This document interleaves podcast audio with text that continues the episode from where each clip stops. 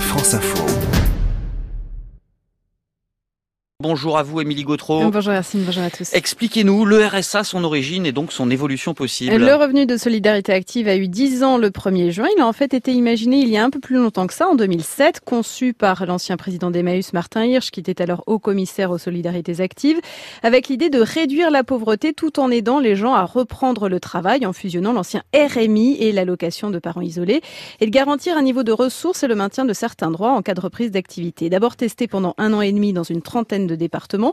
Le RSA avait été généralisé au niveau national le 1er juin 2009. Alors, ça consiste en quoi Rappelez-nous? Le dispositif a pour but d'assurer aux personnes sans ressources un niveau minimum de revenus.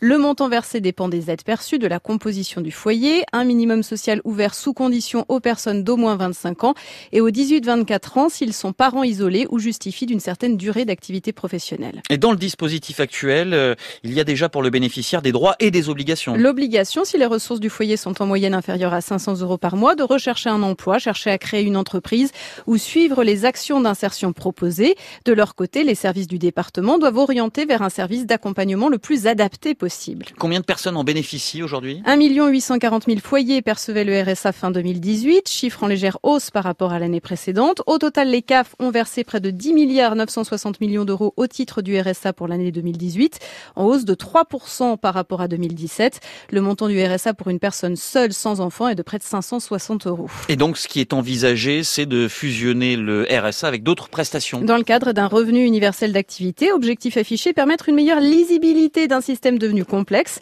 Les associations qui travaillent à la réinsertion estiment qu'un ménage éligible au RSA sur trois n'en bénéficie pas. Parmi les questions débattues en ce moment, il y a le fait de savoir quelles prestations seraient exactement regroupées, quelles contreparties éventuelles seraient demandées aux bénéficiaires. Le gouvernement a plusieurs fois évoqué une prestation qui ne soit pas une simple allocation, mais aussi une incitation à l'activité. Logique donc de contrat réciproque étendu, similaire à celle qui sous-tend le dispositif mis en place dans l'Aisne. Émilie Gautreau pour l'explication des mots de l'info.